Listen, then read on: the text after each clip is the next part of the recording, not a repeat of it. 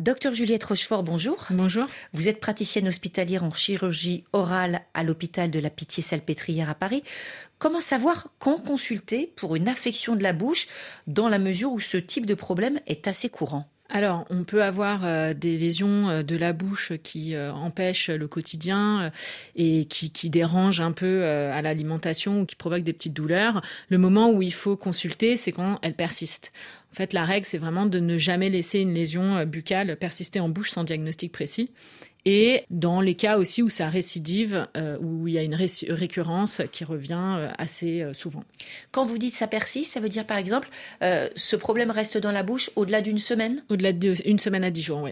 Et d'ailleurs, à qui faut-il s'adresser justement quand cette affection récidive ou persiste? À un médecin ou à un dentiste?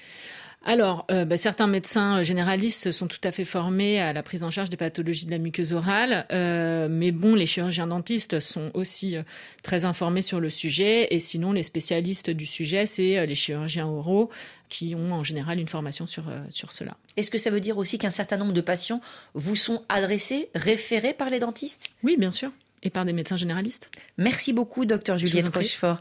Tout à l'heure, dans Priorité Santé, on va parler santé mentale, précisément schizophrénie et génétique. Nous verrons comment les recherches sur le lien entre ADN et schizophrénie ouvrent la voie à de nouvelles prises en charge, prévention, diagnostic ou traitement.